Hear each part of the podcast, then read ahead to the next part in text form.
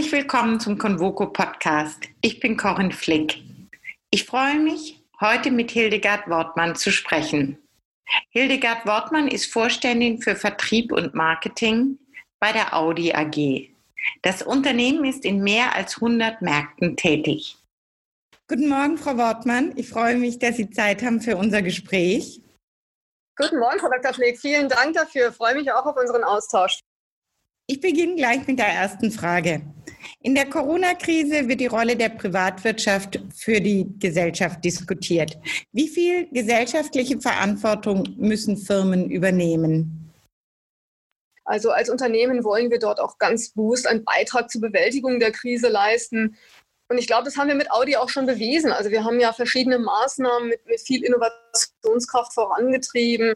Wir hatten diese Kommunikationskampagne Hashtag Audi Together unter der wir ja viele Unterstützungsmaßnahmen auch gebündelt haben. Also zum Beispiel eine 5 Millionen Euro Soforthilfe für medizinische und soziale Einrichtungen. Wir haben ein virtuelles Solidaritätskonzert gemacht im Presswerk bei uns hier in der Fabrik mit einer Reichweite von fast 50 Millionen.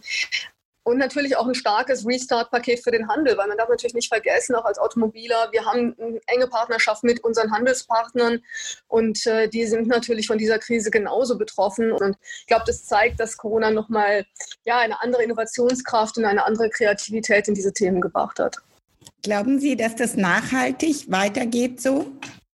Krise hat uns ja bewiesen, dass es wichtig ist, näher zusammenzurücken und dass diese Krise ja uns alle gleichermaßen betrifft. Jeder sitzt auf der gleichen Seite, jeder sitzt im gleichen Boot. Und durch diese Gemeinschaft schaffen wir es auch nur, da wieder rauszukommen. Und dieses Gemeinschaftsgefühl, glaube ich, das hat sich definitiv durch die Krise verstärkt und wird mit Sicherheit auch langfristig da sein. Führt es dazu, dass Unternehmen ihre Marke neu nun positionieren müssen, auch mit Blick zum Beispiel auf andere Herausforderungen wie den Klimawandel? Nun, wir haben, ich, ich würde es so formulieren, wir haben ja klare Ziele als Unternehmen bezüglich ähm, der, der Transformation ähm, in, der, in der Nachhaltigkeitsdiskussion. Und diese Ziele gelten für uns unverändert. Also da, da hat, macht Corona jetzt keinen Unterschied. Aber natürlich glaube ich, dass durch die Corona-Krise nochmal eine andere Sensitivität in der Kommunikation, eine andere Wahrnehmung dieser Aktivitäten da sind. Wenn der Volkswagen-Konzern hat sich als, als erster Automobilhersteller für die ähm, Einhaltung des Pariser Klimaabkommens committed und daran halten wir auch unverändert fest. Also da ändert sich unser Commitment nicht. Wir haben, wir haben unser Produktportfolio umgebaut. Das ist ja nicht etwas, was man kurzfristig aus der Krise heraus macht, sondern langfristig investiert haben. Also wir werden zum Beispiel bis zum Jahr 2025 30 elektrifizierte Audis im Markt haben, 20 davon als reine äh, Batteriefahrzeuge. Das sind Commitments, die haben wir schon lange vor der Krise gegeben und die gelten natürlich jetzt unverändert auch weiter. Welche Rolle spielen neue Kooperationen mit Partnern außerhalb des eigenen Unternehmens, um auf die Digitalisierungs- und Nachhaltigkeitsforderungen unserer Zeit zu reagieren?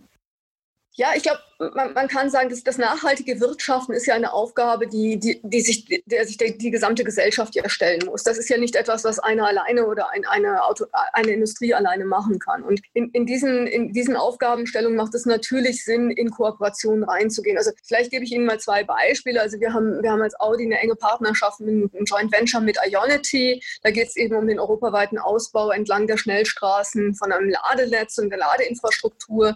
Wir haben da derzeit 244 Standorte schon im Betrieb und das ist sicherlich, das sind Kraftakte, da macht es absolut Sinn, seine Kräfte zu bündeln und mit jemandem gemeinsam das zu machen. Aber diese Partnerschaften zum Ausbau der Ladeinfrastruktur, die halte ich für super wichtig, denn das ist etwas, was wir gesamthaft in der Wirtschaft voranbringen müssen, in der Gesellschaft voranbringen müssen. Sonst wird es keine Akzeptanz dieser, dieser Transformation geben. Ein anderes Beispiel ist für mich die Partnerschaft, die wir mit GreenTech haben. Ich halte das für eine ideale Austauschmöglichkeit zu dem Thema Nachhaltigkeit auf einem sehr hohen Niveau. Also auch das für mich ein gutes, gutes Beispiel, wie man Allianzen, wie man Partnerschaften gründen kann, um das Thema Nachhaltigkeit weiter voranzubringen. Das führt uns auch zu unserem diesjährigen Convoco-Thema New Global Alliances dass man auch länderübergreifend, branchenübergreifend zusammenarbeitet. Ja, ich glaube, es ist einfach keiner alleine stark genug, um, um diese immense gesellschaftliche Aufgabe zu bewältigen. Und es ist ja, es ist ja nicht nur sinnvoller, das gemeinsam zu, zu, zu tun, sondern es, es ist auch, äh, glaube ich, aus, aus einer Kundenperspektive deutlich spannender und deutlich interessanter, verschiedene Perspektiven zusammenzubringen und daraus etwas Neues zu formen. Ja, und diese Krise hat natürlich jetzt dieses Bewusstsein verschärft. Müssen wir traditionelle Firmenstrukturen für das 21. Jahrhundert überdacht werden, um als Unternehmen flexibler und innovationstüchtiger zu werden? Hm, das ist vielleicht keine Frage, die man so einfach schwarz-weiß sehen kann oder die, die man einfach, glaube ich, vielschichtiger betrachten muss. Also ich glaube, so eine Konzernstruktur hat natürlich bei, bei großen technologischen Schritten eine unglaubliche Schlagkraft und, und, und ist sehr, sehr wertvoll. Also nehmen Sie das Beispiel automatisiertes Fahren. Das ist eine derart komplexe und große und kostenintensive Aufgabe. Da, da bin ich sehr, sehr froh, dass wir als Audi Teil des Volkswagen-Konzerns sind und natürlich die größtmöglichen Synergien innerhalb des Volkswagen-Konzerns dafür nutzen können. Und das ist eine Aufgabe, die kann man nur arbeitsteilig bewältigen. Und da ist es auch vollkommen egal, welche unserer Marken da in den Lead geht oder wer da welche Verantwortung übernimmt. Die, die Synergien, die wir in einem Gesamtkonzern schaffen können, die sind einzigartig. Wir sind der größte Hersteller hier und ähm, das ermöglicht uns da schon anders äh, zu arbeiten. Aber ich denke trotzdem, also ich verstehe Ihren Punkt auch, wie, wie geht man mit Hierarchien um, wie schafft man vor allen Dingen Schnelligkeit in der Organisation, wie schafft man Kreativität, Innovationsgeist in der Organisation. Und ich glaube, für uns ist ein sehr, sehr guter Weg, das zu machen, indem wir auf solche Think Tank-Organisationen innerhalb unseres Unternehmens äh, setzen. Wir haben bei Audi die ähm, Audi Denkwerkstatt. Das ist ein Austausch in der Gründerszene und zwar ganz speziell für den Bereich der Mobilität. Das ist eine Art Coworking Space in Berlin, eine sehr, sehr innovative Truppe. Führt uns zur nächsten Frage. Viele sehen die aktuelle Situation als Katalysator für die Digitalisierung. Machen Sie die Erfahrung auch? Die digitale Transformation ist definitiv beschleunigt worden ähm, durch, durch Corona. Und ich glaube, selbst, selbst wir, ich meine, wir machen jetzt diesen, diesen Podcast via Zoom, ähm, WebEx, Teams, Skype, all die verschiedenen Medien, die man hier nutzt. Ähm, das, das hat uns alle schon deutlich beschleunigt. Und wir haben natürlich auch in der Digitalisierung viel für, für unsere Kunden und, und für unsere Händler getan. Also das Beispiel in der Shutdown-Phase, als die Kunden natürlich nicht in den Schauraum kommen konnten, um sich zum Beispiel ein Audi-Modell oder ein Detail am Audi-Modell anzuschauen, haben wir eine, also wirklich in fast Nacht eine Datenbrille entwickelt, die unsere Verkäufer, die dann alleine im Schauraum waren, aufgesetzt haben und sie zu Hause auf ihrem Sofa konnten durch ihr iPad quasi durch die Brille des Verkäufers schauen und das Detail am Fahrzeug sich erklären lassen oder ähm, das Autodesign ähm, anschauen etc. Und ich glaube, solche schnellen Initiativen, solche schnellen pragmatischen Lösungen, die hat Corona sicherlich ähm, nochmal stark verstärkt. Ja. Wie wird Globalisierung zukünftig aussehen? Ja, ich glaube, wir haben ja mit der Corona-Pandemie alle etwas erlebt, was es ja so in der Form noch nie gegeben hat. Also das ist sicherlich ein bisher einzigartiges Ereignis. Und natürlich müssen wir alle daraus äh, lernen und, und ähm, auch Dinge reflektieren. Und das tun wir auch sehr intensiv. Ich glaube, es wäre aber genauso verkehrt, wenn wir jetzt einfach hergehen und ähm, alles voreilig irgendwie anders machen, nur um es anders zu machen. Also ich glaube, es gibt ja schon viele Dinge, wenn Sie zum Beispiel an Beschaffungswege denken. Es gibt ja viele Dinge, die sind über viele Jahre, Jahrzehnte perfektioniert worden und, und funktionieren hervorragend. Jetzt zu sagen, das schmeißen wir alles über den Haufen, weil es in Corona da die eine oder andere Problematik gab, das das würde ich für zu voreilig halten. Aber es ist wichtig, jetzt zu reflektieren und zu sagen, dass ich, ich habe das letzte Woche mit meinem Leadership-Team gemacht. Wir haben uns wirklich dezidiert einen Tag Auszeit genommen, um zu sagen, lass uns mal drüber nachdenken und reflektieren, was hat besonders gut funktioniert in dieser Krisenzeit? Was, was haben wir für uns daraus lernen können? Was wollen wir davon auch mitnehmen? Und Dinge wie schnelle Entscheidungswege, wie unkompliziert wirklich persönlich Verantwortung zu übernehmen und einfach mal, wie man so schön sagt, den Ball ins Tor zu schießen. Das, das sind Arbeitsweisen gewesen und, und Sichtweisen gewesen, die haben uns sicherlich äh, in der Krise sehr gut getan, aber die wollen wir natürlich auch in die Zukunft mitnehmen. Lieferwege, Beschaffungswege, was meinen Sie, wenn Sie daran denken? Glauben Sie, es wird sich was verändern oder war das nur die spontane Reaktion? Ja, man, man, muss dazu sagen, also ich habe das jetzt auch nochmal selber, obwohl ich schon so lange in der Industrie bin, nochmal deutlich gespürt. Die, die Logistikketten sowohl in ein Werk rein auch als auch aus einem ähm, Automobilwerk hinaus sind ja wirklich unglaublich komplex und, und vielseitig und natürlich äh, basieren die auf einem starken internationalen Netzwerk. Das ähm, ist für uns auch wichtig, aber wir haben sowieso das Prinzip auch schon vor Corona gehabt, möglichst nahe beim Kunden zu produzieren. Also wir versuchen lange Transportlogistik zu vermeiden und wir setzen auf lokales Sourcing, wir kaufen Teile möglichst direkt vor Ort. Und wir haben eben dieses starke internationale Netzwerk. Und das hat uns jetzt auch geholfen, durch diese Krise doch relativ gut durchzumanövrieren Natürlich gab es in dieser außerordentlichen Situation auch die eine oder andere Beschaffungsengpass-Situation, aber die haben wir dann eben mit diesem starken Partnernetzwerk, das wir haben, auch gut meistern können. Und von daher würde ich sagen, ähm, der, der Weg stärker lokal zu sourcen, der Weg nah beim Kunden zu produzieren, der war richtig und der ist jetzt auch unverändert richtig. Überlegen wir, machen wir mal einen Schritt und denken an die Stadt. Die automobilfreundliche Stadt erscheint zunehmend als ein Konzept der Vergangenheit. Wie sieht Audi die Mobilität des 21. Jahrhunderts?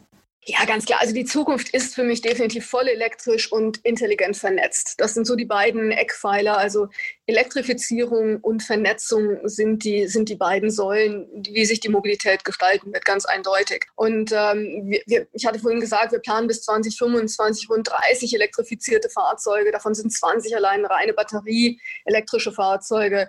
Wir haben im letzten Jahr, das wissen Sie, den e-tron gelauncht und ähm, das war sicherlich ein Gamechanger, sowohl für Audi als auch in dem Segment der, der SUVs.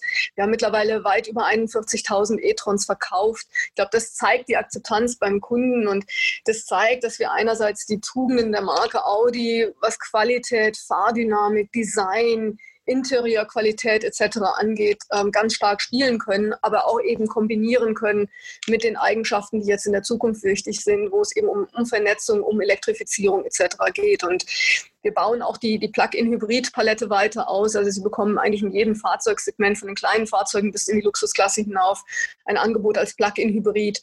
Und äh, ich glaube, dieser radikale Umbau unseres Portfolios ist ein starkes Commitment in die richtige Richtung und zwingende Voraussetzungen, um auch die Mobilität im 21. Jahrhundert erfolgreich zu meistern. Ja, welche Rolle spielt die Politik dabei?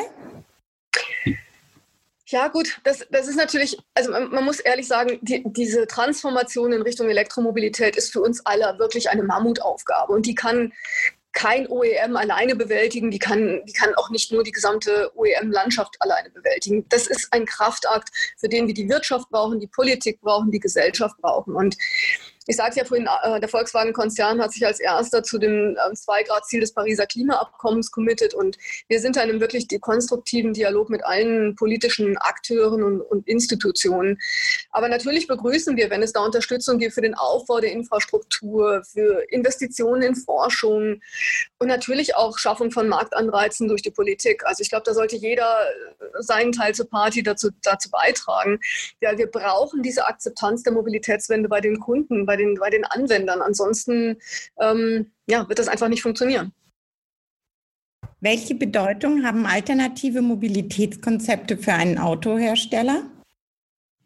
Wir sehen ja heute schon klar, dieses Hauptgeschäft Auto gehört kommt zusammen mit einem Ökosystem. Also nehmen Sie die elektrischen Fahrzeuge, die, das, das Ökosystem mit der Ladeinfrastruktur ist ja zwingend notwendig, um überhaupt E-Mobilität voranzubringen. Und von daher wandeln wir uns gerade bei Audi sehr stark von einem klassischen Autohersteller hin zu einem Mobilitätsanbieter. Da sind natürlich viele Felder, in denen man auch mal was experimentieren muss, wo man mal was ausprobiert. Wir haben zum Beispiel letztes Jahr auf der IAA den Audi e-tron Scooter vorgestellt. Und ähm, den können wir als Accessoire bei uns in der Lifestyle-Kollektion mitverkaufen. Ähm, so eine Art Mischung aus einem E-Scooter und einem Skateboard, ganz spannende Geschichte. Ähm, also da zielen wir auch auf eine jüngere, sehr sportliche Klientel in der Stadt ähm, ab. Also ich glaube, es ist wichtig, da auch ein bisschen äh, zu experimentieren, ein Gefühl dafür zu entwickeln, was kann funktionieren, was können nachhaltige Geschäftsmodelle werden. Aber ein Ökosystem rund um das Fahrzeug zu haben, ist heute einfach nicht mehr wegzudenken. Und was denken Sie, wie wird sich unsere Gesellschaft durch die Krise verändern? Was ist Ihre größte Befürchtung und was ist Ihre größte Hoffnung? Hm. Ja, größte Befürchtung. Also diese Ungewissheit, äh, was, was die Auswirkungen sein werden und wie, wie lang diese Auswirkungen der Corona-Pandemie ähm, spürbar sind, die ist sicherlich für alle jetzt schwer handzuhaben. Also jetzt eine Prognose zu machen, wie sich unser Geschäft entwickeln wird, das, das bleibt im Moment einfach noch sehr, sehr schwierig. Also wir stellen uns natürlich auf ein, ein sehr schwieriges und herausforderndes Jahr 2020 ein und ja, die gesamtwirtschaftliche Lage wird erst zeigen, wie schnell sich eine Nachfrage auch im Premium-Automobilsegment wirklich wieder erholen kann. Ich bin, bin ganz zuversichtlich, bin jetzt grundsätzlich ein sehr optimistischer Mensch, aber ich bin sehr zuversichtlich, weil wir sehen in China April, Mai waren schon sehr starke Monate für uns wieder. Wir haben im Mai zum Beispiel 36 Prozent über Vorjahr sogar gelegen. Also China entwickelt äh, sich gerade sehr schnell aus der Krise wieder heraus und nimmt Fahrt auf. USA sehen wir so langsam einen Aufwärtstrend wieder. In Europa brauchen wir vielleicht noch ein bisschen länger. Also ich glaube, nach vorne schauen, man kann da schon so ein bisschen das, das Licht hoffentlich am Ende des Tunnels sehen. Gut. Ihre größte Hoffnung war ja, ich, ich, ich glaube, das geht Ihnen auch so. Ich glaube, wir haben die letzten Wochen und Monate ja eine unglaubliche Solidaritätsbekundung gesehen. Also wir haben ja bei Audi unter diesem Hashtag Audi Together, glaube ich, eine gute, starke kommunikative Klammer geschaffen. Und in, in so Krisenzeiten, Menschen, Menschen entwickeln ja eine unglaubliche Kreativität, eine unglaubliche Innovationskraft aus dieser Not heraus. Und man sieht es ja zum Beispiel in diesem Megatrend Digitalisierung, wie viel da jetzt auf mal in der Autobranche sich bewegt hat, wie schnell wir voran angekommen sind, quasi aus der Not heraus geboren. Und ähm, ich glaube, um da jetzt auch weiter mit unseren Kunden in Kontakt zu bleiben, werden wir natürlich intensiv an diesen digitalen Tools und Services weiterarbeiten. Und ich bin, ich bin einfach, also im, Sinne der Hoffnung, ich bin, ich bin wirklich begeistert davon zu sehen, wie schnell die Audianer weltweit hier Agilität und Kreativität gezeigt haben und auch zusammen mit unseren Partnern im Handel hier große Fortschritte gemacht haben. Das, das stimmt mich sehr hoffnungsvoll. Okay, vielen Dank für das Gespräch. Sehr, sehr gerne, Frau Dr. Fleck. Es hat Spaß gemacht. Ich danke Ihnen fürs Zuhören und grüße Sie herzlich. Ihre Corinne Flick.